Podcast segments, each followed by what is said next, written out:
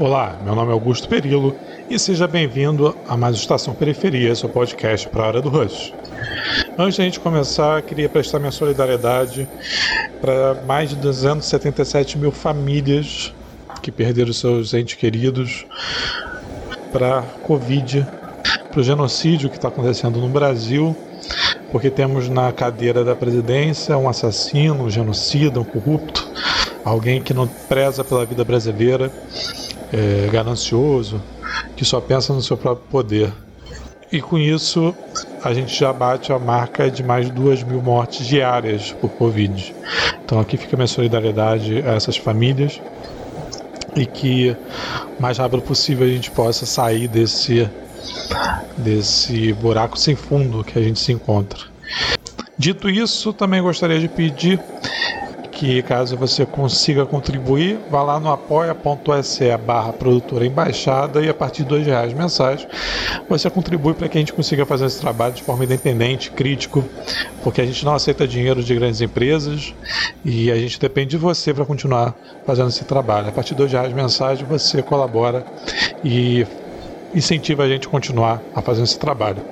Esse papo é com o filósofo, professor da USP, um dos mais renomados filósofos do mundo, né, especialista em Hegel e Marx, Paulo Arantes, que a gente bateu esse papo em abril de 2020, mas esse papo continua extremamente atual sobre esse novo tempo do mundo pandêmico, né? Fazendo alusão ao seu último livro, Novo Tempo do Mundo, a gente bateu um papo sobre esse novo tempo do mundo agora com a pandemia. Vamos lá para mais um episódio do Estação Periferia?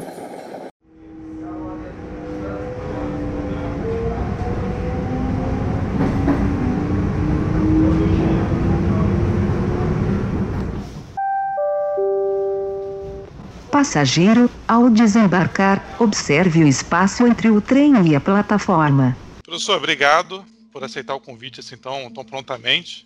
É, explicar que é, esse é o quinto né, bate-papo que a gente está fazendo. Eu fiz o primeiro sobre a situação da Itália, o que, aconteceu na Itália com um amigo meu que está aqui, que é italiano. O segundo a gente debateu é, doenças negligenciadas com o professor do IFRJ. O terceiro foi sobre saúde mental na quarentena, com uma amiga que é psicóloga. O quarto foi sobre como a milícia está tá se utilizando desse, desse momento para lucrar. E esse quinto agora é para tentar fazer uma reflexão sobre qual é esse tempo do mundo que a gente está vivendo, que é. Enfim, que a gente não sabe muito bem o que, que é, é essa pandemia, como a gente vai sair dela, né? Então, professor, muito obrigado tá, por participar. Eu que agradeço. Ótimo. Vamos lá. Vamos lá.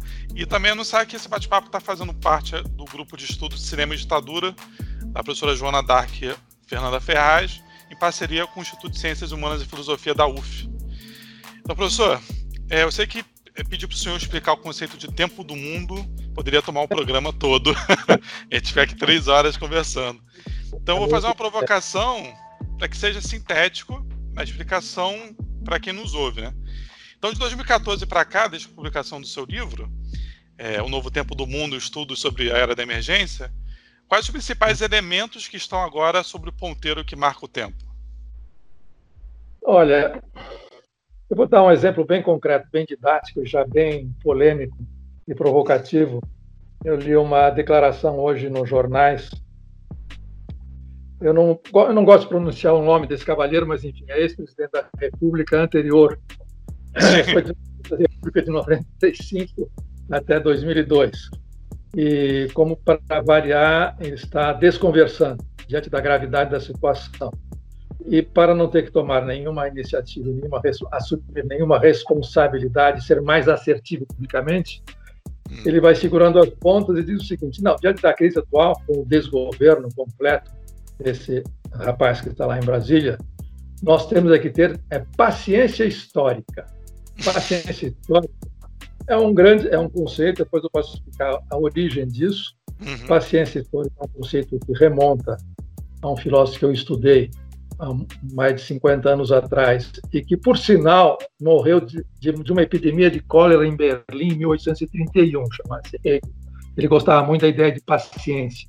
Ele achava que os acontecimentos amadureciam.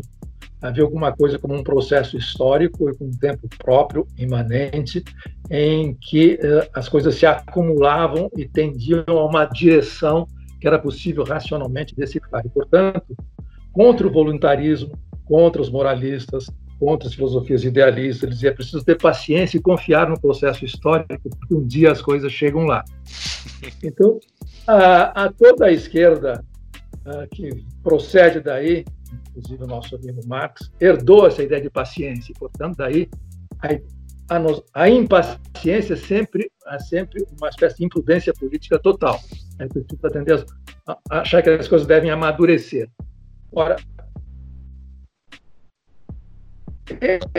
isso é acho que ficou para trás. A ideia de paciência histórica, de acumulação, de tempo lento, em que as coisas vão acontecendo, espera amadurecer, ficou para trás. Ora, no jargão político, partidário, institucional, que é, digamos assim, uma espécie de fundo do tacho da política contemporânea, a paciência histórica significa deixa o indivíduo sangrar em praça pública, ele vai apodrecer e nós ganhamos sem fazer esforço. Se nós provocarmos a fera agora, vamos perder. Então, tenhamos paciência histórica. Isso é uma, uma cegueira absoluta. Paciência que eles não tiveram há quatro anos atrás, quando depuseram a presidência. Então, não, não, não, não quiseram esperar, porque havia também gente que disse: não, deixemos ela sangrar, daqui a quatro anos a vitória nossa, tranquila, vai estourar uma bomba econômico-social no colo dela e ganhamos. Não tiveram paciência. E abriram a tampa do esgoto da política nacional. Ora, você usar ainda esse vocabulário da paciência histórica é abusar e cometer, ao mesmo tempo, cometer um erro, digamos assim, diagnóstico da situação do mundo histórico mundial, como diziam os hegelianos do século XIX, total, porque é um tempo de emergência absoluta, inclusive uma epidemia e uma que são, são duas epidemias, dois flagelos, duas pestes, a peste propriamente dita e a peste metafórica, que é, vamos chamar para simplificar, não tem que fazer muitas distinções entre populismo, ao neoliberalismo autoritário, assim, vamos chamar de fascismo de uma vez, porque na essência é um pouco é isso. Então, são duas peças que nós enfrentamos. E falar em paciência histórica significa o seguinte: no caso, além de ser uma besteira conceitual, é, é uma espécie de, de fingir que nós estamos, vivemos uma situação normal e que, portanto, é natural, normalmente você espera que a conjuntura chegue no seu tempo ótimo, crítico, para tomar uma decisão. É assim que se fazia análise de conjuntura quando havia tempo histórico, luta de classes clássica, maturação e assim porque as coisas avançavam. Você esperava que a conjuntura se precisasse e você tomava uma decisão. A crise era isso. A crise tinha um ponto crítico, um ponto ótimo de resolução. Esses caras estão esperando esse ponto ótimo de resolução quando estaremos todos mortos. Isso, esse é o drama. E eles são os patrocinadores dessa debate. Uhum. São os patrocinadores disso. Então, uh, o que faz com que, se eu fosse então definir o que significa essa mudança, esse tempo do mundo, esse novo tempo do mundo, que é uma era de emergência, é isso. Não há mais, não há mais como, como esperar objetivamente os tempos estejam maduros para que tal iniciativa seja tomada, a não ser por oportunismo mais rasteiro como esse, ó, vamos esperar o cara se ferrar sozinho. Lavamos as mãos, o que é um erro de cálculo absoluto, porque ele é inormalizável. Uhum.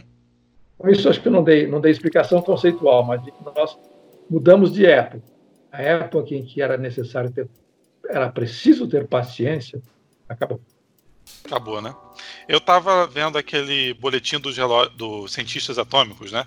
Que calculam ah, o fim do mundo. É, o tempo para o fim do mundo. Hein? É maravilhoso aquilo. E aí eu estava olhando, dando uma olhadinha, e em 2015 a gente estava 3 minutos do fim do mundo. Em 2017 foi 2 minutos e meio. Em 2018 foi 2 minutos. E esse ano a gente está a 100 segundos para o fim do mundo. E eu queria perguntar para o senhor é, como o senhor acha que o capitalismo se apropria desse sentimento de fim da humanidade? Olha, ele se apropria através do medo. Né? Uhum. Ele, através do medo, porque aparecem as emergências e ele é o gestor dessas, dessas emergências. E, por outro lado, ele diz: não, vai, vai, tudo vai dar certo, porque nós vamos adiar esse fim do mundo. Então, nós vamos fazer com que aquele ponteiro daquele relógio terrível montado por aqueles cientistas, em 1947, ele volte para trás alguns minutos. E com uhum. isso ganhamos tempo. Significa o capitalismo, na verdade, ele compra tempo desde então. se esses cientistas uh, atômicos têm razão, é claro que é uma metáfora. Então, dizendo, ó, vai acabar. Já nos aproximamos de um desfecho, é isso. E a credibilidade desse desfecho está na criação da bomba. De modo que o capitalismo, desde então, saiba ou não saiba, tanto faz, o capital é uma coisa burra, ele não pensa, pensa é um sujeito automático. Mas ele tem uma espécie de sexto sentido em que ele compra tempo, então ele vai adiando esse desfecho. Na verdade, essa é intuição de um grande filósofo que todos nós admiramos, chamado Walter Benjamin, que dizia o seguinte: a revolução não é a locomotiva da história, a revolução é um freio, porque essa locomotiva da história, essa história, ele já tinha abandonado a perspectiva hegeliana, ele era um judeu messiânico. Uhum. que esse trem está indo para o abismo, então a revolução é uma maneira de você frear. A diferença entre a revolução que nós imaginávamos com ele nos anos 30, quando ele escreveu isso, e aquela do capital, e o que é o capital, é que o, uh, o capital também sabe disso, ele sabe que corre para o abismo. Então, ele periodicamente, diante dessas crises, dessas mega crises, ele puxa um freio de emergência que é para retardar o fim. Só que ele, ele diz que esse fim é, são só os apocalípticos de esquerda que pensam que esse fim vai chegar. Para eles, não, embora eles saibam. Um exemplo disso é o famoso negacionismo. Todos os negacionismos desde o negacionismo do Holocausto até o negacionismo da mudança climática e por aí vai, inclusive o negacionismo da pandemia agora. E o negacionismo digamos, da mudança climática, do aquecimento global e, portanto, da catástrofe climática. Não sou eu que tenho essa opinião. Muita gente, ou especialista, um deles é o Bruno Latour, uhum. você deve conhecer bem, diz o seguinte, ninguém é negacionista. Eles sabem perfeitamente que o mundo é finito, que as reservas vão se esgotar o planeta vai explodir. E que, portanto, só que eles negam para poder ir a comprar tempo até o último minuto, achando que, de uma maneira completamente desvairada, que eles saltarão do barco ou irão para um outro planeta na hora final, e dois terços, nove décimos da humanidade ficarão aqui vendo a, a coisa explodir. De modo que eles também estão apostando uma corrida contra o tempo. De modo que eles estão de olho posto nesse, nesse relógio. Só que eles dizem que esse relógio não existe. Lutará pelo melhor. Passada essa borrasca, essa tempestade, nós, os business as usual, voltarão mais fortes, mais prevenidos, com maiores controles por aí afora. Mas, na verdade, nós, é, é uma corrida. É uma corrida, e essa corrida é perceptível, por exemplo, se você estuda a China, nós percebemos que o negócio alucinado na China é uma corrida contra o tempo também. Porque eles sabem que não é possível reproduzir a escala de acumulação capitalista no nível chinês. Então, o mundo acaba antes. Então, eles correm para, que, para chegarem lá antes do mundo acabar, embora saibam que o mundo vai acabar. Acabar em termos de esgotamento total de todos os recursos energéticos humanos que você possa imaginar. Então, a, o reloginho que foi montado lá não é, uma, não é apocalipse religioso, é um negócio quase que cientificamente você pode, você pode medir. Tanto é que eles têm um board que faz um editorial para mexer nos ponteiros todo ano, que é o dia 23 de janeiro. Nós lá por que é dia 23 de janeiro eles fazem isso. De modo que ah, o que é, digamos, interessante nessa pandemônia que nós estamos vivendo é que os dois lados, digamos, assim, se confrontando no espelho, sabem que esse ponteiro é real e que se trata de adiar. Tanto é que na, na discussão que eu tive, uma discussão, uma conversa agradável com Ailton Krenak há um mês e meio atrás, Uhum. É, a, a, a, é a mesma ideia Yanomami do céu, tem que segurar o céu, o céu está caindo. Está caindo novamente, então você segura, você adia o fim do mundo. Então, para, para um Yanomami, a ideia do fim do mundo é uma ideia perfeitamente natural, plausível, e a tarefa nossa, dos povos indígenas, nós humanos, junto com os outros não humanos, que convivem conosco na floresta, é adiar esse fim. E a, e a ideia, vou repetir lá, a ideia, a ideia da revolução, a ideia comunista era adiar esse fim. Nós esquecemos tanto esse vírus, digamos assim, usar a metáfora do dia, o vírus da social-democracia se infiltrou tanto que nós achamos que havia uma acumulação infinita, que poderia ser regularmente, ser regularizada indefinidamente de acordo com a correlação de forças e, portanto, dava para empurrar isso para, para todo sempre e com a social-democracia, um capitalismo social-democrático, seríamos todos felizes para sempre por redistribuição e assim por diante. Olha, a concepção original do Barbudo, que nós, ah, de certa maneira, uhum. esquecemos, era uma concepção do mundo como crise. Aí todo mundo diz, não, isso parece religião, mas o barbudo quer fazer religião mesmo, só que religião está de ponta cabeça. É, o mundo é como uma crise, o capitalismo é uma bomba, e nós temos que desativar essa bomba. Uhum. A revolução é isso, a revolução não é uma etapa superior de industrialização, progresso técnico e assim por diante, que deu no que deu. Não? O que é a União Soviética, o que é, que é do ponto de vista ecológico, o que é a China. Então, nós esquecemos que nós vivemos em crise. Para o Marx, quando ele escrevia, a revolução era para o, era para o fim de semana seguinte, eles se, eles se preparavam para isso. Bom. Mas um sentimento, eu não sei se o senhor sente esse mesmo sentimento que eu sinto, de que quanto mais necessário parece a revolução, mais distante ela parece estar também. Esse é a nossa, essa é a nossa tragédia. Ela nunca foi tão necessária e, ao mesmo tempo, tão distante, tão inalcançável. Se nós pensássemos se eu tivesse nascido, tivesse dormido durante 40 anos, e tivesse acordado agora, eu falei, ô pessoal, ô camaradas, agora é a hora. Uhum. É a hora. Olha, o sistema se esgotou, ele é completamente disfuncional diante da crise que ele mesmo engendrou. O vírus não é um ser não é um ser natural, não é um fenômeno natural, não é um terremoto de Lisboa se repetindo, é outra coisa, é inerente ao sistema. Ele, ele colapsou, ele não pode, ele está levando a humanidade para o abismo. É hora de nós entrarmos em campo, dissermos, olha, o comunismo é a solução. A alternativa, a ultrapassagem é essa. É essa hora. As pessoas não, é, é, é muito fácil convencer que o sistema não funciona, as pessoas estão morrendo, estão adoecendo. Então, e por que, que o senhor acha que não, não, não rola? No, no, entanto, aí vem, vem o nosso, nosso velho drama. Era necessário que esta, este anúncio, esta percepção fosse precedida de algumas gerações de trabalho contínuo, de acumulação, de paciência, esperando essa hora chegar. São duas lógicas que nesse é difícil contar. É claro que todo mundo assistiu, porque nós estamos assistindo uma espécie de revolução em negativo, não é? Nós estamos fazendo uma paródia, uma paráfrase demoníaca da famosa do mito da greve geral. Parou tudo. Parou.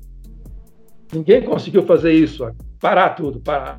A máquina parou para dar um salto adiante. Nós sempre sonhamos com isso. Né? chegou, parou. E agora? Quer dizer, daria para. É como se você tivesse diante de uma, uma contrafação, de uma paródia, uma imitação reles daquilo com a qual sempre se sonhou.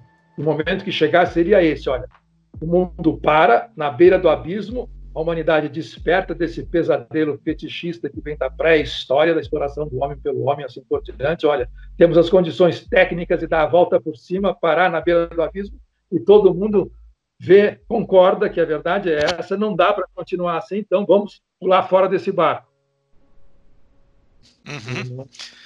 E também. Calhamos, calhamos. Parece que a gente construiu o roteiro junto, porque a próxima pergunta é sobre um navio mesmo, um barco. É, que eu acho que é bom também a gente falar sobre o mundo, mas falar também sobre o Brasil, né? O que, que a gente está acontecendo aqui, esse projeto que está tá em direção a algum lugar que a gente não sabe muito bem. Eu queria falar com o senhor isso, assim, o Brasil está sendo um dos piores lugares do mundo para tratar com essa pandemia. E o que mais espanta é que o, a forma de lidar com esse vírus está tá sendo importado dos Estados Unidos, né? Essa forma de despretensiosa, dizer que é só uma, uma é passageiro e tal.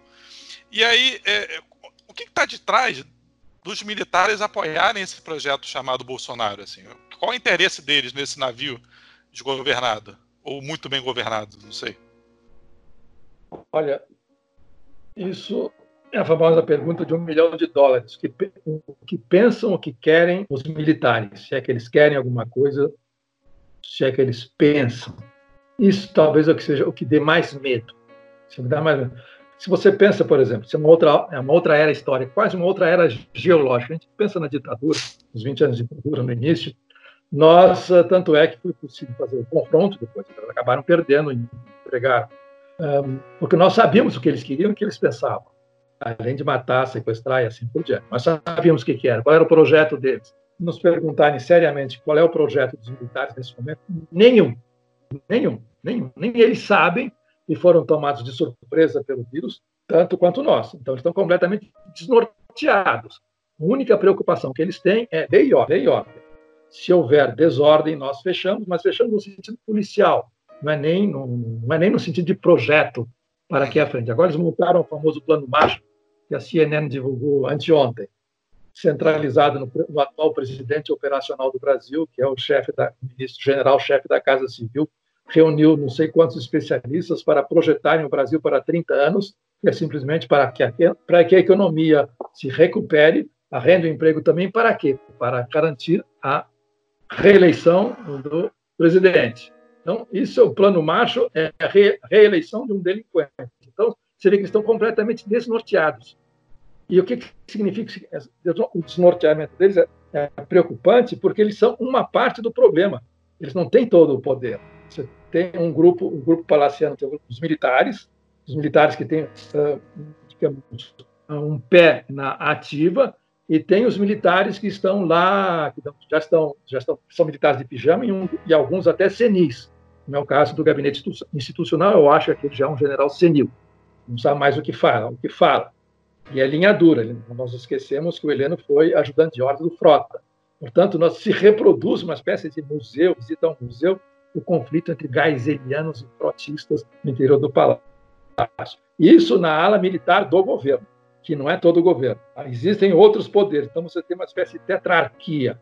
Tem o Congresso, tem o Judiciário, tem os governadores, tem a ala militar do governo, tem a ala militar na ativa, que nós não sabemos o que é, além, além de lei e ordem, tem os fanáticos ideológicos, também você, é difícil saber o que eles querem além. Tem outras coisas a gente pode discutir mais adiante, se há algum projeto ou não. Então, há, há digamos, há uma. Não, não há Estado não há Estado. O medo da classe médica, por isso essa conversão à ciência, à vida e à, e à saúde, que eles nunca pensaram nisso, agora imagina, esses governadores que nós conhecemos, na geografia a gente começando preocupados com a ciência e a vida, sabe? a saúde do povo. Uhum. Está brincando.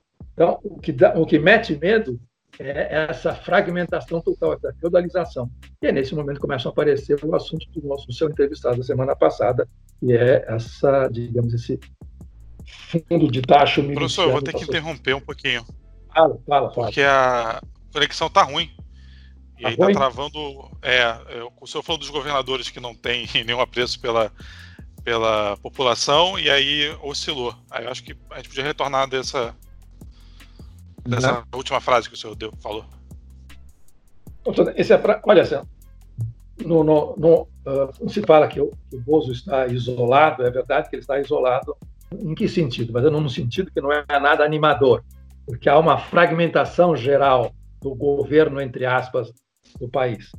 Dessa fragmentação faz parte de militares, de ala militar, até judiciário, congresso e governador, que são os quatro focos de poder, um barrando o outro.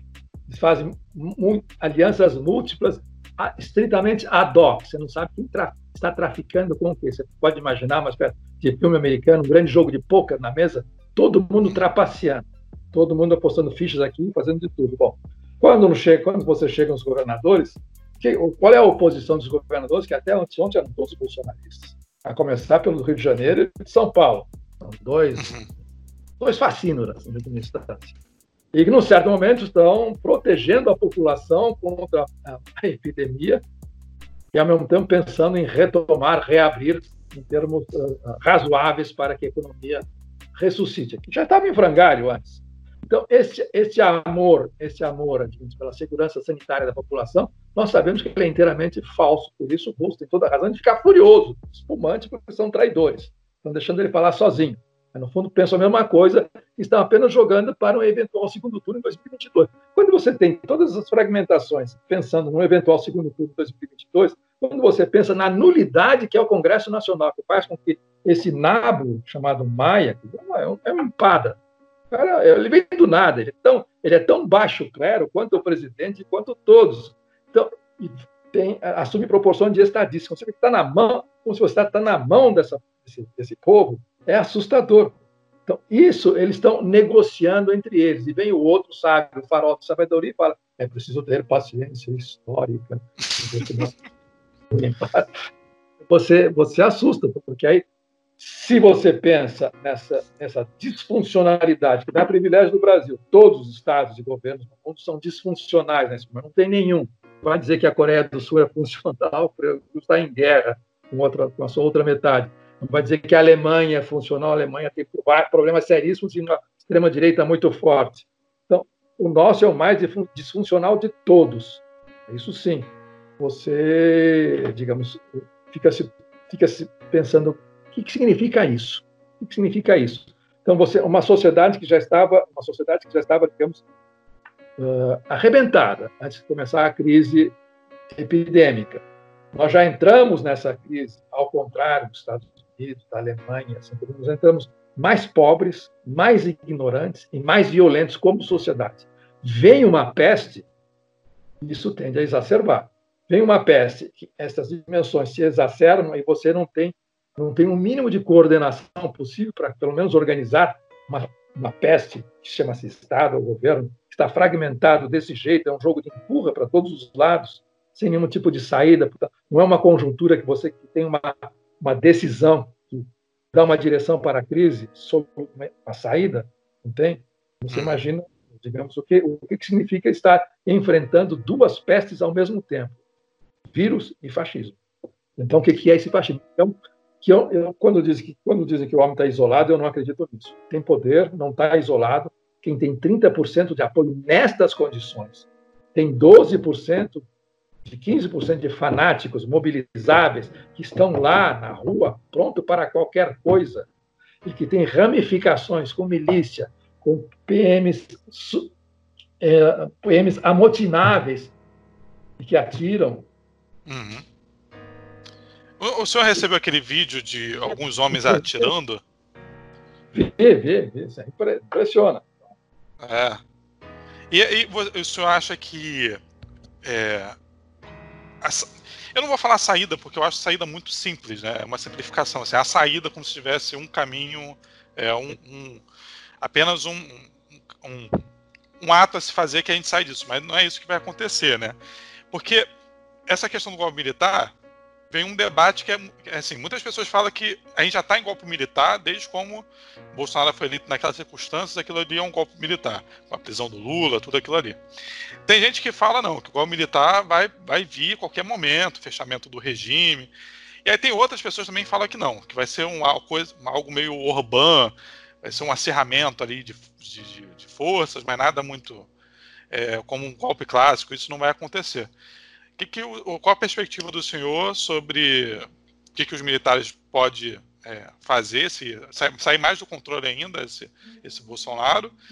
E, em comemoração hoje aos 150 anos de Lenin, o que fazer, professor? o Lenin, quando perguntou o que fazer, ele sabia perfeitamente o que fazer. Ele é. um partido atrás eles tinham uma análise do social e econômico do tempo, e tinha uma, enfim, uma estrutura partidária poderosa e tinha uma estratégia.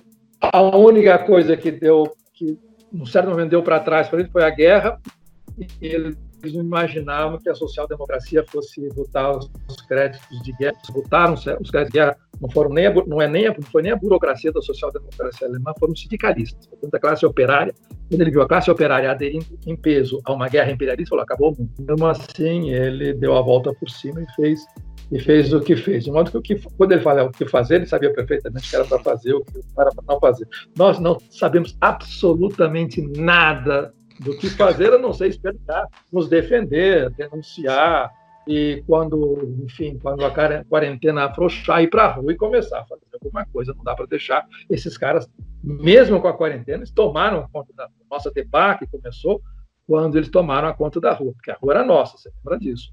Uhum.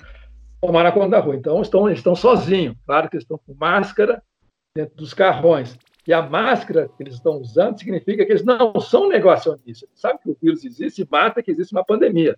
Eles querem que os outros morram. Então, há uma outra, uma outra componente da nossa encrenca, que é essa todo mundo está tá assinalando, assim como existem todos os né, epidemiologistas amadores, as pencas, agora existem todos os psicanalistas de botequim, está todo mundo analisando o caráter do homem. Ele é perverso, ele é um psicopata, como tal, ele é perverso, ele não tem contato com a realidade, ele não tem empatia, não existe outros viventes além dele. Então, há uma espécie de pulsão de morte generalizada. Os caras estão na rua e vão buzinar na, debaixo de hospital e armados, eles querem morrer. Querem morrer, matar, inclusive morrer. Então, é a única coisa que talvez é o nosso cordão umbilical que nos liga ao fascismo histórico, que é o Viva la Muerte, o famoso general espanhol, durante a Guerra Civil Espanhola.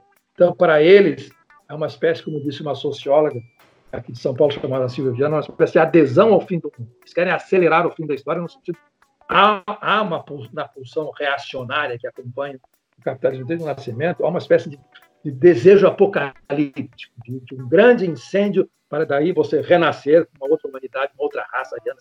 A mitologia nazista era isso.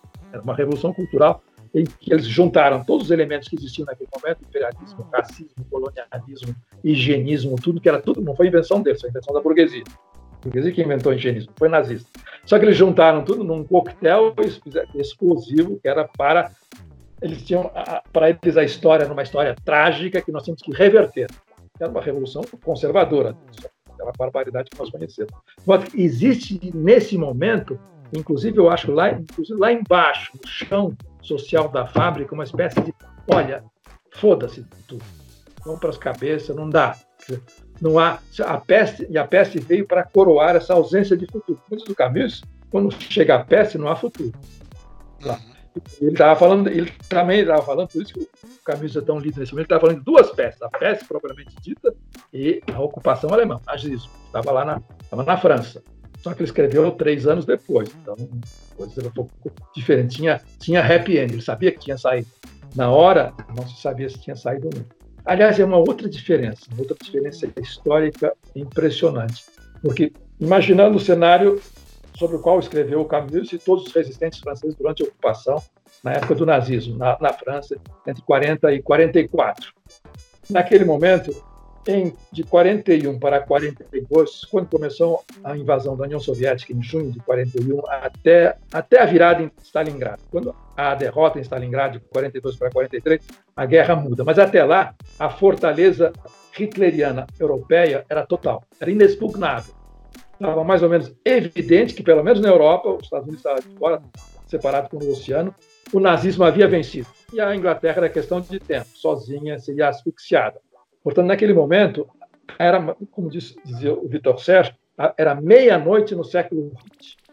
O nazismo havia ganhado, no continente europeu, portanto, no núcleo da civilização europeia, lá não era lá essas coisas, mas enfim, havia ganhado mesmo naquele momento, quem foi para a resistência, mesmo quem era de esquerda, quem era comunista, quem era socialista, quem era anarquista, na Europa, em nenhum momento achou que havia perdido. Poderia morrer, todos morrer, mas o jogo não estava perdido porque a história estava ao nosso favor. Era impossível que isso acontecesse. Cedo ou tarde, nós daríamos a volta por cima, portanto, se ia para a resistência. E se ia para a resistência de punho fechado, morremos fuzilados, mas vamos ganhar. Vamos ganhar porque não vai voltar como era antes e haverá da resistência, nós passamos uma revolução. Ora, veja só, o que era o horror do nazismo. Alguém pode dizer que vai para a rua enfrentar a PM, enfrentar o vírus, ou enfrentar uh, jagunços na, nas terras griladas, ou vai enfrentar milícia achando. Não, eu vou para o sacrifício porque eu tenho atrás de mim a história e uma classe a meu favor que nos empurra para frente e lá nos reuniremos todos. A gente pode, a gente fala isso porque tem que falar. Mas, como diria o Hegel, falando da arte tinha acabado, a arte está aí. Mas eu não estou dizendo que a arte acabou, é que os joelhos não se dobram mais. Você vê uma obra de arte que você ouve, você não, não fica de joelhos reverencialmente, como era na época em que a, arte exprimia alguma coisa como o absoluto da ideia. Agora, você pode, a gente fala isso, mas no íntimo, o joelho não dobra mais. A gente sabe que não é assim. Nós não temos mais a história a nosso favor e nós não sabemos o que fazer embora nós tenhamos a história a nosso favor no outro sentido, porque o que o Marx disse que ia acontecer, aconteceu. É um sistema contraditório que serra o galho em que ele está sentado. Qual é o galho? É a força de trabalho. A produção para o capital é um estouro, quer chegar direto, sai, direto do dinheiro para mais dinheiro. Nesse meio, no intervalo tem a produção. Mas se nós pudermos reduzir a produção, vai mais rápido ao mais dinheiro. Portanto, eu vou fazer tudo para que esse estorvo da produção saia, isto é, a força de trabalho vivo desapareça do processo. Eles conseguiram fazer isso, está fazendo isso. Então, ele chegou aonde queria chegar. Só que, diz o Barthes, isso é uma contradição absoluta. Isso é contradição. A gente esquece que a contradição é autodestrutiva. Contradição. O Brecht dizia: onde há contradição, há esperança. Ah, bons tempos. Bons tempos, enquanto há esperança. Hoje a contradição e a autodestrutiva. A máquina é a famosa nave. Olha, daqui a 10 segundos, daqui a 100 segundos, essa nave vai explodir. Vocês têm, têm segundos para abandonar o barco. O capitalismo está usando esses 100 segundos para abandonar o barco, mas nesses 100 segundos ele vai apressar essa destruição. Esse é o drama. O problema é esse. Não há mais nenhuma força interna de autossuperação do capitalismo como os velhos ancestrais, os nossos clássicos pensavam. Esgotou. Esse é o drama. Bom, vai, vai haver remendos aí as pessoas, até o Financial Times até colunistas, economistas, não, daqui para frente é impossível, é impossível uma, uma reprodução social que não, exige, que não exija, que não disponha de uma renda básica universal sem condicionantes. Chegar nesse ponto, é, vai ser um grande campo de refugiados humanitários, de crise humanitária, uma renda básica para todo mundo que não tem nenhuma função. A cada dia, a cada pandemia, a gente empurra mais uma, uma espécie, uma fração para o aterro sanitário social. O senhor acha que. Sim, sim. o senhor acha que a esquerda brasileira subestima o que é um governo de extrema-direita? Porque eu fico uh, um pouco é, surpreso, às vezes, quando se aposta na eleição para vencer a extrema-direita, se aposta em reformas. Você acha que existe esse se subestimam muito a extrema-direita, não entenderam o que é estar governado pela extrema-direita? Não entenderam, subestimam e continuam fazendo, desculpa a expressão, mas política hum. a moda antiga. É impossível. Não aprenderam nada. Como, como os famosos aristocratas da Revolução Francesa que foram para o exílio, não esqueceram nada e não aprenderam nada. Eles têm memória demais e não aprenderam nada. Então, não. Porque aí eu, eu compreendo, eu também participo desse, eu venho desse. É a minha tribo vou renegar, mas uma extrema-direita organizada, ativa, combativa, na rua, e que ganha uma eleição presidencial, isso é absolutamente inédito na história brasileira e mesmo no Ocidente. Não tem no Ocidente capitalista mesmo. A extrema-direita nunca chegou lá, é puro sangue, como agora. Como agora. Chegou mesmo o Trump, você não pode dizer que a extrema-direita não é alt-right que chegou, ele, usa, ele usa alt-right, a, a direita alternativa americana. Ele não é.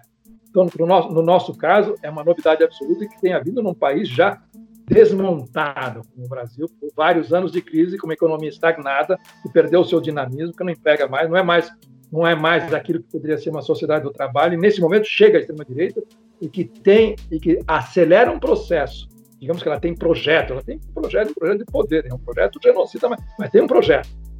É um projeto e como disse, disse um outro dia um, cientista político, acho que deve ser do Rio, Lago. Ele vem dizendo a coisa interessante. Diz o seguinte: a, ele juntam duas metades, a força organizada, força bruta organizada e o big business. São as duas, são as duas metades que ele junta. É, homens brancos, armados, poderosos, e vai até os militares, de milícia a militar, de um lado. Uhum. De violência social. E do outro lado, você tem nunca, nunca grande negócio brasileiro teve as porteiras abertas como tem agora. Só que, infelizmente, veio essa epidemia e travou um pouco os negócios. Vamos tentar retomar mais adiante. Já tem planos de privatizações selvagens, por esse plano marcha e por aí afora. Mas chegou, mas a, mesmo, mesmo para os militares, para os militares, para os quais que vivem uma situação inédita, eles jamais imaginavam que depois de terminada a ditadura, de serem desmoralizados, isso que eles não aguentam. Foram desmoralizados e culpados por todos os horrores numa ditadura que lhes foi encomendada pela direita. Foi encomendada. Eles fizeram aquilo, descobriram a missão lhes foi dada. Uhum. Saíram mal na, na frente. Não engoliram jamais isso. Agora eles voltaram e viram a chance histórica de voltar pelo voto. 58 milhões de votos dados pelo capitão, alguém que veio deles, embora eles considerem como militar. Então eles voltaram e de fato, eles são a nova classe política dirigente que está no Estado brasileiro, são os militares, mesmo que não estejam organizados, estejam divididos. Assim como no, no governo FHC foram os banqueiros e depois no governo Lula foram os empreiteiros. Eles são, eles, eles são a classe dirigente. É, eles são o último recurso. Não podemos falhar agora. Como disse o Fulano nós não podemos errar. Os generais estão dizendo, nós não podemos errar agora, é uma chance histórica. Eles chegaram lá, mas só que eles chegaram com uma complicação enorme que eles não podiam imaginar. Eles chegaram para completar a, obra da ditadura, digamos assim, o projeto que nós militares temos para o Brasil, grande por aí afora, só que eles chegaram pela mão da linha dura militar que foi derrotada pelo Geisel na hora da abertura. Eles não sabem o que fazer com isso, sobretudo tem generais que são dessa linha dura. Então, Mourão e, sobretudo, Heleno, que é frotista, são linha dura. De modo que o Bolsonaro é tosco, diz aquelas barbaridades, mas eles pensam a mesma coisa, só que são prudentes, são inteligentes. Mas é esse mesmo projeto. Eles acham que salvaram o Brasil de um abismo comunista e assim por diante. Eles estão convencidos disso. Embora tem gente mais razoável ou menos razoável. Então, mesmo tendo essa, é, é, uma, é um retorno histórico, um retorno histórico. E eles estão em alta ainda, não. Eles temem também que a pandemia faça que a cotação política deles também baixe que a única instituição bem avaliada no Brasil ainda são as Forças Armadas. Mesmo o Congresso não tem força para empichar, porque o Congresso é zero, além do homem ter 30% de, de, de apoio. Bom, de modo que o que querem os militares? Nós não sabemos. E eles também não sabem como controlar, porque os, os militares têm, têm essa ala no Planalto e tem um longo espectro que vai de milícia a jagunço, passando por polícia e por PM. E eles têm medo disso. Eles sabem que se a coisa apertar, um coronel qualquer abre o quartel e sai com uma coluna de tanques por aí, tentando resolver alguma coisa na marra. E isso pode acontecer com, com duas, duas grandes variáveis, que são os grandes medos. Eu vou tirar a paranoia da Amazônia. Estão lá com a Amazônia, botaram, botaram um delegado de polícia da FUNAI, no IBAMA, é inacreditável. Então, então é uma militarização num sentido que é diferente do que foi na ditadura já tudo tinha civil, tinha civis. Agora, os militares, que não têm partido político, com razão, ninguém faria um governo com os partidos políticos que estão no Congresso nesse momento. Ninguém é doido. Você põe os militares, pelo menos tem uma certa competência técnica, ou alega. Mas eles têm dois, tirando a Amazônia, eles têm dois medos.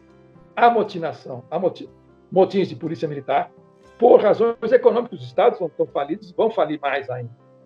E caminhoneiros, de abastecimento. Se juntam essas duas coisas, e nos, nos, nos PMs insubordinados e abotinados, como nos caminhoneiros, tem o um núcleo bolsonarista. E o Bolsonaro não pode ser descartado, porque o Bolsonaro queria dar legitimidade política e mobilização, senão é um bando de fardados que, apreciados como instituição, porque são, enfim, meritocráticos, assim, têm carreira, não são nada politicamente. Estão lá, inclusive, porque o Bolsonaro, foi a onda bolsonarista que colocou nem estava nos planos dele, porque não, não foi nenhum plano de mais impressionante, que não foi nenhum plano de Estado maior pensado com anos de antecedência. Estamos se aproximando já no governo Temer, o Bitcoin estava lá, governo. Temer, nas cartas.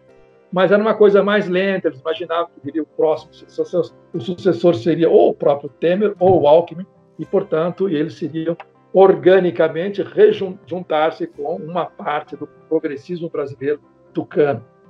Quando, nesse meio tempo, veio essa, essa avalanche que varreu essa varreu, só foi varrido. E apareceu essa, esse fenômeno político, que é uma extrema-direita atuante, e que, por definição, extrema-direita não governa. Extrema-direita reprime, extermina, elimina, arrasa, toca fogo, mata. É isso, não tem, não tem. E tem mais canto de igreja por trás para encomendar as almas se junta, juntam as duas coisas. Então, eles fizeram essa grande, essa grande manobra para voltar pelo voto ao poder, mas estão um, eles não podem, eles não podem arredar, eles não podem se desfazer do Bolsonaro. É, eu, no, o senhor participou de um, de um, de uma conversa agora, eu acho, com alguns filósofos, é, e eu estava vendo o senhor usou um termo chamado sociedade é, é, convulsionária, eu acho, ou seja, que a gente vai estar numa convulsão social. É isso. Está dado, é que a gente já está e que a gente vai agravar essa, essa convulsão social. É, qual o senhor acha que vai ser a, a consequência disso? Porque, na verdade, o que eu sinto é: faz sentido chamar de sociedade o que a gente está vivendo? Faz sentido chamar de. de... É, parece que a simples cordialidade de se viver já, já morreu, de, de conviver, morreu. Foi, foi para a gente sai na rua, a gente tem medo de, de, do que, que a gente vai falar, do que, que a gente vai. como a gente vai ser é, o que, que, a gente vai vestir. É, até na família, não sei se o senhor passa por isso, mas a, a gente, é, pelo menos aqui a gente passa muito por isso, você está no grupo da família e, a gente não consegue mais conversar com nossos parentes. Nessa convulsão social, eles se aproveitam disso. Só que para onde isso vai, no sentido de projeto político? É, é, o senhor acha que essa dicotomia entre esquerda, direita, eleição, pós-eleição, isso vai fazer sentido ainda é, pós-pandemia? Ora, eu nem sei que, como é que vai ser após pandemia. Eu acho que, digamos, para ser raciocinando assim, termos bem tranquilos, uh, etapa por etapa, uh, os militares não vão dar golpe nenhum. Isso pode tirar o cabelo da chuva, não tem golpe, nem alto golpe do Bolsonaro. Isso é fantasia para colocar medo nas pessoas. Golpe para quê? Estão lá no poder. Estão lá. Não tem como. Tem apoio. No máximo, enfim, o que, o que, eles, o que eles temem é uma situação social incontrolável. Incontrolável. No momento em começar saques de supermercado, gente movendo fora do hospital, e não com ou sem pandemia, isso já vinha. Basta. Quando os caminhoneiros fecharam por uma semana, se continuasse mais cinco dias, eles não sabiam o que fazer, eles estavam apavorados. Inclusive, o Vilas Boas disse o seguinte: nós, eu tinha, não saberia o que fazer se, se isso acontecesse, porque nós não teríamos nem sequer efetivos, efetivos para garantir a circulação de mercadorias, a segurança logística do país. Nós, Forças Armadas, era isso. Então, ele, uh, o, temor, o temor deles, eu, eu acho, aí já disse várias falas, desde o ano passado, retrasado, Bolsonaro, preste atenção nos, nos militares. Quando eles, estão resolveram voltar pelo voto e, de certa maneira, ser a classe dirigente como militar, eles fizeram um diagnóstico semelhante a muitos diagnósticos que nós estamos fazendo. O Brasil, como sociedade, se inviabilizou.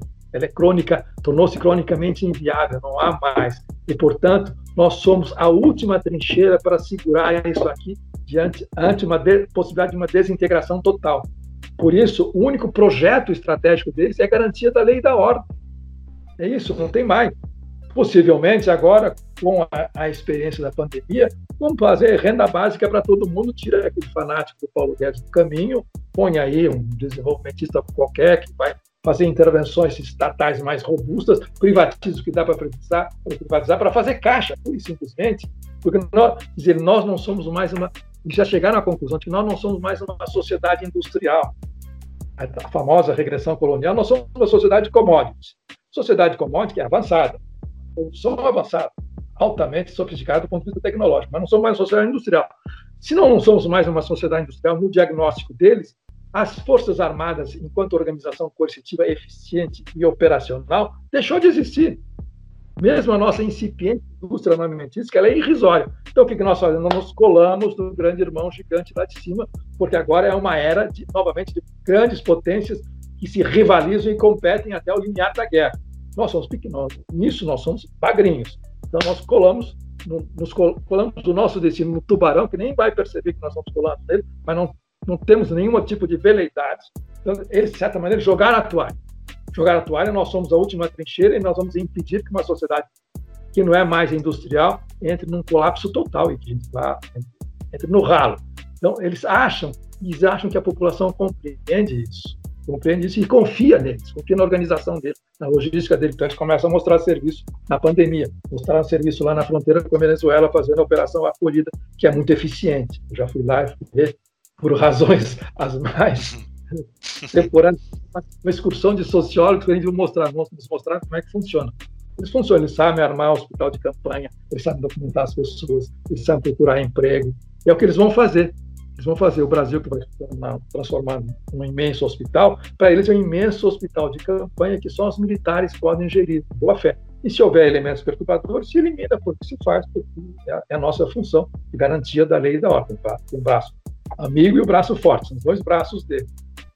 Bom, uhum. eu acho que, diante de um quadro desse, se você pensar, vamos para a disputa municipal no fim do ano, se houver, ou daqui a quatro anos, em termos de esquerda ou direita, não, quer dizer, não, quer dizer, a nossa esquerda teve coisas, fez coisas importantes, nós todos participamos disso, 20, 30, 40 anos atrás, é agora objeto de pesquisa histórica, vamos dizer, arqueológica. Pronto, tem. Você, a coisa mudou tanto, se você imagina alguém na televisão fazendo um discurso como a esquerda fazia cinco anos atrás, de que planeta está chegando isso? Que planeta está chegando esse indivíduo? O que significa alianças para ganhar a prefeitura? Isso não significa que estou minimizando essas coisas. Tá? Então vai continuar nessa, nessa base. Mas nós não sabemos por onde improvisar. O quê? Improvisar, improvisa a palavra certa. Então, voltando à sua pergunta. Diante disso, já não sou eu que digo isso, vários autores já estão dizendo, na, na, na Europa, nos Estados Unidos e aqui no Brasil, a senhora Thatcher ganhou quando ele disse não existe uma essa coisa que vocês chamam de sociedade. Existem os indivíduos e as suas famílias. E agora nós temos existem os indivíduos e as suas famílias e, e, para, e além do mais contaminados. Verão os indivíduos contaminados, os indivíduos imunes e as suas famílias. Isso não é, não é mais isso não é mais, não é mais sociedade. E é isso que isso a, a, a extrema direita foi a primeira a perceber quando eles anunciaram na plena campanha, já no fim da campanha 18 presidencial, já estava certa vitória deles, disseram o seguinte: com isto é o princípio do fim da era progressista no Brasil.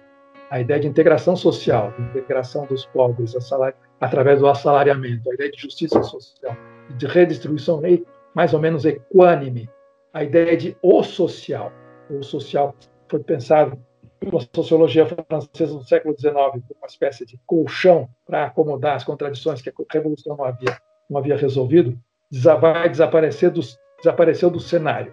Então você imagina, imagina a esquerda, a esquerda voltando ou numa campanha eleitoral, a tudo pelo social. O que significa isso? Tudo pelo social.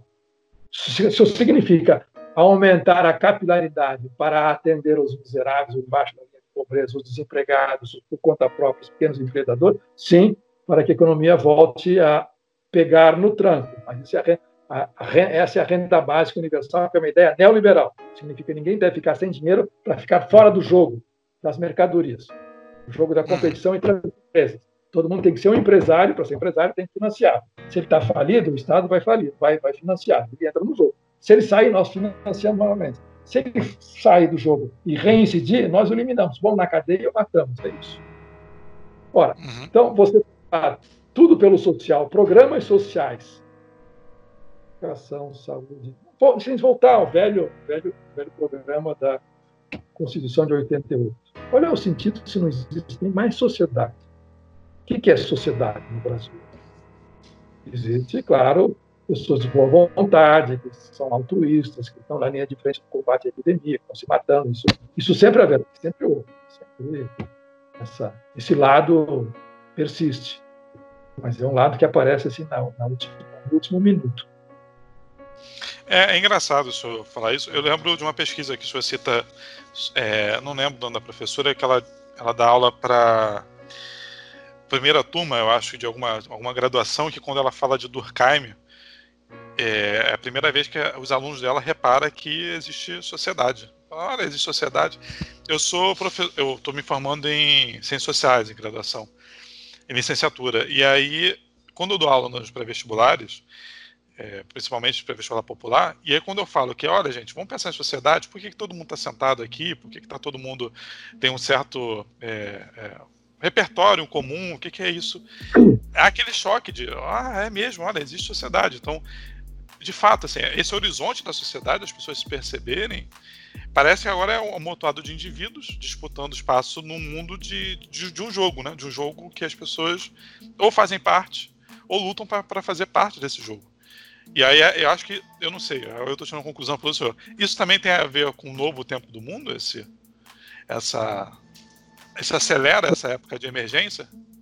Totalmente, totalmente. Totalmente. Essa professora eu a conheço bem, cito esse artigo dela, chama-se Regina Magalhães. Ela é socióloga. Magalhães, isso. Socióloga, depois ela se aposentou, ela tinha um cargo público na prefeitura, alguma coisa assim. Se aposentou e gosta de dar aula e foi dar aula de sociologia numa Unisquina da Vida. Uma Unisquina da Vida que tem assim, 900 mil alunos. Né? É uma, é uma grande empresa, uma grande empresa, e ela foi dar aula nos cursos que são procurados, porque são os mais baratos, no caso de sociologia. E resolveu dar sociologia. E tinha, e os alunos, os estudantes dela, eram, eram público de maior, maior interesse, porque era gente eh, que não era nem tão, digamos, não estava nem tão detonado a ponto de precisar dos, ah, dos programas sociais assistenciais do Estado, nem bem empregado a ponto de poder escolher outros cursos. Então, estavam ali, tinha gente, tinha policial militar, tinha coveiro, tinha manicure, tinha estudante, e tinha os estudantes organizados, tinha tinha os estudantes politizados organizações políticas, eles já sabiam tudo, não prestavam atenção na aula, eles já sabiam tudo. Tinha um programa, tinha um programa de transição assim por diante, não discutiu nada, não nem saber.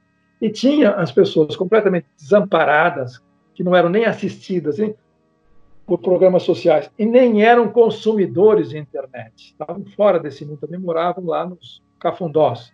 Toda, viajavam de trem toda noite para aula de sociologia. E ela explicando o Durkheim para eles, o que é a sociedade, que foi inventada a ideia de sociedade no fim do século XIX, na França, pelo Durkheim, e na e na, na Alemanha pelo Tönnies, pelo Weber, assim por diante. E eles perceberam que existia alguma coisa chamada sociedade, que tinha nexos, ah, digamos, mais ou menos orgânicos, que se reproduzia, digamos, às costas das pessoas, as pessoas se encaixavam, digamos, desse todo, e que, portanto, faziam parte de alguma coisa maior do que elas, que eles não, não sabiam o que, que era, e que tinha uma espécie de coerção e, ao mesmo tempo, uh, um, um espaço de respiro e de comunicação, e, portanto, não era apenas um aglomerado de indivíduos empreendedores em que, a, a, inclusive, a ideia de política era fazer alguma coisa para beneficiar humanitariamente alguém ao seu lado, se fosse possível fazer isso. Que havia alguma coisa chamada integração social, integração sistêmica. Estão aprendendo isso. Ah, a sociedade. E essa sociedade é muito injusta conosco, diziam os alunos, porque ela cobra demais aquilo que nós não podemos oferecer não nos dá nenhum instrumento para retribuir ou para responder a esse tipo de cobrança. Portanto, nós estamos lá no fundo do poço. Mas existe uma sociedade. Quem sabe a gente pode modificar essa sociedade, orientar para um lado ou para o outro. E depois ela os encontrou, ela dizia, eu cito ela os reencontrou na Avenida Paulista manifestando, porque essas unisquinas eram perto da Avenida Paulista em São Paulo. E ela estava lá porque ela foi ver a manifestação e falou: Ô, professor, estamos aqui vendo aquilo que a senhora ensinou para a gente. Olha aí, a sociedade está na rua. Mas foi a última miragem de que essa sociedade estava na rua. Na verdade, estava na rua já era outra coisa. Hoje era essa atomização em que o que conta é, é a disrupção, a resiliência, a capacidade de, so, de suportar a adversidade a mais intolerável, chamado é enaltecido como resiliência, que é uma palavra abominável. Uhum. Então, uh, as pessoas, portanto, o que, o que, nós popularmente chamamos de viração é a que substitui essa integração sistêmica social que não existe mais. As pessoas, então, todo mundo enaltece a improvisação desses resilientes que têm que improvisar a sua vida. Estão improvisando agora durante a quarentena, os que podem improvisar. Os outros estão se virando lá, lá embaixo e fora, porque essa quarentena é para Colarimba. Né?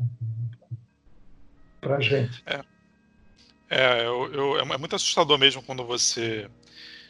Eu, eu morei em Niterói, né? Porque eu faço faculdade na UF, mas eu sou da Baixada Fluminense e vim para Nilópolis agora, que é meu lugar de berço, e porque a UF não está funcionando, não tem condição de ficar lá pagando um quarto para para ficar lá vazio, né? Eu vim para Nilópolis, mas quando eu, eu, eu, morava lá em Niterói, era muito perceptível a quantidade de entregadores de iFood, Rap, desses aplicativos que tem agora. E aí você saía na, nas ruas de noite, você via eles dormindo pelo, pelas esquinas. É, na, enfim, deve ser uma, uma, carga horária muito estressante, deve ter mais de um emprego, que deve ser para complementar a renda, ou enfim. E você percebe como o discurso, até o nosso discurso mesmo de esquerda, às vezes não faz sentido para essas pessoas. E aí, às vezes, está a nossa tragédia aí, né? De a gente estar tá um pouco parado no, no tempo nessas mudanças do, do do tempo. Professor, a gente já completou quase uma hora de conversa.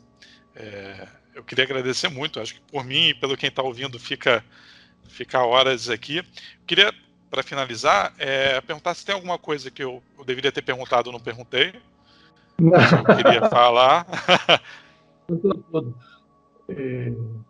O senhor está produzindo algum livro, alguma coisa agora? Não. Ah, olha, Vai sair algum livro, alguma coisa em breve? Ah, tô, tenho ideias, ideias não faltam. Não quero escrever um livro, mas já comecei a escrever duas vezes esse livro, tive que parar porque, embora esteja aposentado, eu só consigo trabalhar nas férias. E quando eu começo a engrenar, mas chegar na terceira ou quarta página desse livro, as férias acabaram, eu tenho que voltar para a ativa, que é Google. Então, uhum. adiado para outro ano, mas eu tenho, tenho algumas ideias. Bom, tá vamos por aí. Por aí. Professor, muito obrigado tá, pela, pela participação. Eu que agradeço a conversa, simpática conversa. Espero não ter me Uma boa recuperação para a gente. Até. Obrigado.